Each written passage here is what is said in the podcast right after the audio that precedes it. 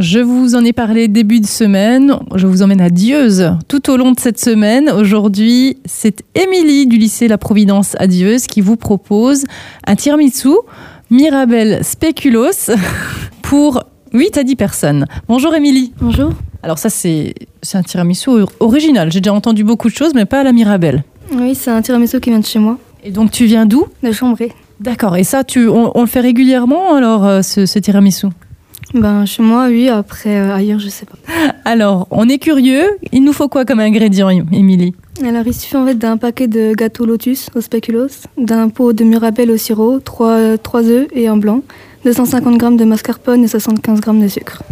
Voilà, donc pas besoin d'attendre la saison des Mirabelles car il vous faut de toute façon le sirop qui accompagne les Mirabelles, donc autant les acheter en conserve. la préparation débute par faut juste égoutter les Mirabelles et garder le sirop. Après, il faut casser les gâteaux en petits morceaux et les poser au fond de la coupe euh, les morceaux, puis ajouter le sirop pour les faire imbiber.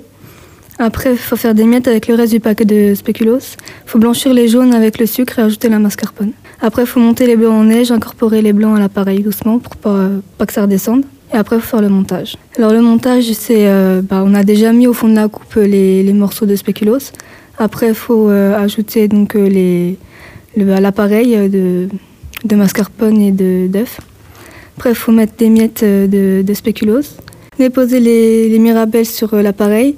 Après, il faut parsemer de miettes de spéculoos et ajouter encore une couche, donc l'appareil plus les mirabelles, et re- recouvrir en fait de, de miettes. Et puis c'est fini. Il faut laisser 6 heures au frais par contre. 6 heures au frais, donc il vaut mieux les préparer la veille. Ouais.